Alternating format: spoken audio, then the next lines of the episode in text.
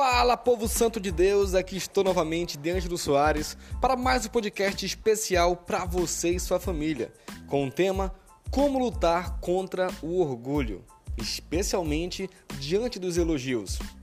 É muito comum os líderes ouvirem elogios. Na maioria dos casos, são apenas expressões de amor que refletem o esforço do trabalho feito para a glória de Deus. Mas é difícil para uma pessoa que só ouve elogios distinguir o que precisa ser corrigido na sua vida diária. Existe um sério risco para um líder em ser elogiado permanentemente.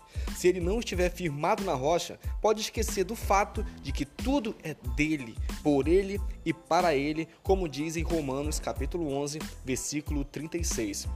O pastor John Piper, um dos mais influentes pregadores batistas e autores do século 21, que serviu como pastor sênior na Igreja Batista Bethlehem, em Minnesota, por 33 anos, escreveu uma lista com as 10 coisas que ele costuma fazer para lutar contra o orgulho que os elogios possam criar nele ou em qualquer um dos líderes cristãos que trabalham ao redor do mundo para a implantação do reino de Deus na terra.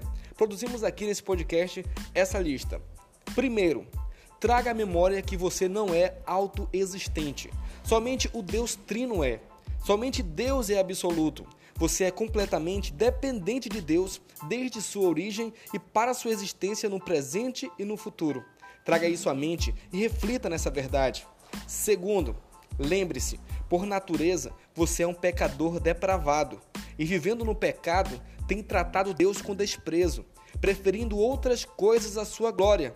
Cada uma das suas ações é falha, porque a perfeição é dele. Então perceba que Deus não lhe deve nada. Terceiro, reflita sobre sua condição. Ela é tão desesperadora que só poderia ser remediada pela morte horrível do Filho de Deus para suportar o seu castigo e lhe fornecer justiça.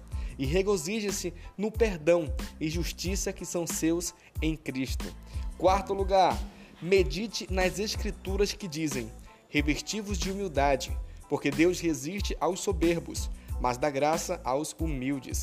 Humilhai-vos, pois, debaixo da potente mão de Deus, para que a seu tempo vos exalte. Como está escrito isso em 1 Pedro, capítulo 5, de 5 a 6, e também você pode ver Tiago 4, de 6 a 10. E aquele que entre vós todos for o menor, esse mesmo é grande. Isso está em Lucas 9:48, Marcos 9:35 e Mateus 20, 26.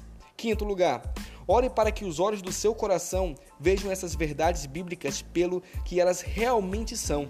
Sexto, peço a Deus que lhe faça não somente ver essas verdades, mas também senti-las com um senso de mansidão, humildade e quebrantamento que corresponde ao verdadeiro peso que elas têm. Sétimo, renuncie a desejos por louvor, fama e estima quando os veja se levantando no seu coração. Diga não. No nome de Jesus, saia da minha cabeça e volte a sua mente em oração para a beleza, verdade e dignidade de Cristo. 8. Tente receber todo o criticismo, de amigo ou inimigo, com a suposição de que existe pelo menos alguma verdade da qual você possa se beneficiar.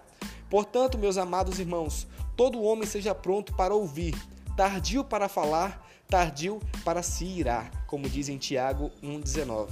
Nono, lute para cultivar a alegria em Cristo e a sua sabedoria, poder, justiça e amor que trazem mais satisfação do que os prazeres do louvor humano, sendo seu objetivo que, pelo Espírito, lhe seja concedido o milagre do alto esquecimento, na admiração de Cristo e no amor às pessoas.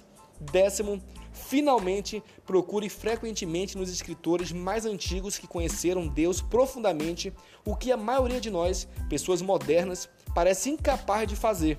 Dirija-se, por exemplo, a Jonathan Edwards, de quem as descrições de humildade despertam os mais profundos anseios em mim e em muitos outros, como por exemplo, quando ele escreveu sobre Cristo em 28 de novembro de 1751. Olha só, ele é de fato dotado de infinita majestade, para nos inspirar com reverência e adoração. Porém, essa majestade não precisa nos amedrontar, pois havemos combinada com humildade, mansidão e doce condescendência. Podemos sentir a mais profunda reverência e auto-humilhação e ainda ter nossos corações atraídos doce e poderosamente a uma intimidade mais livre, confidencial e agradável. O medo, tão naturalmente inspirado por sua grandeza, é dissipado pela contemplação da sua suavidade e humildade, enquanto a familiaridade, que poderia surgir apenas dessa visão de beleza do seu caráter, nunca é impedida pela consciência da sua infinita majestade e glória. A visão de todas as suas perfeições unidas nos enche com uma doce admiração, humilde confiança, com amor reverencial e agradável adoração. Deus te abençoe e até a próxima!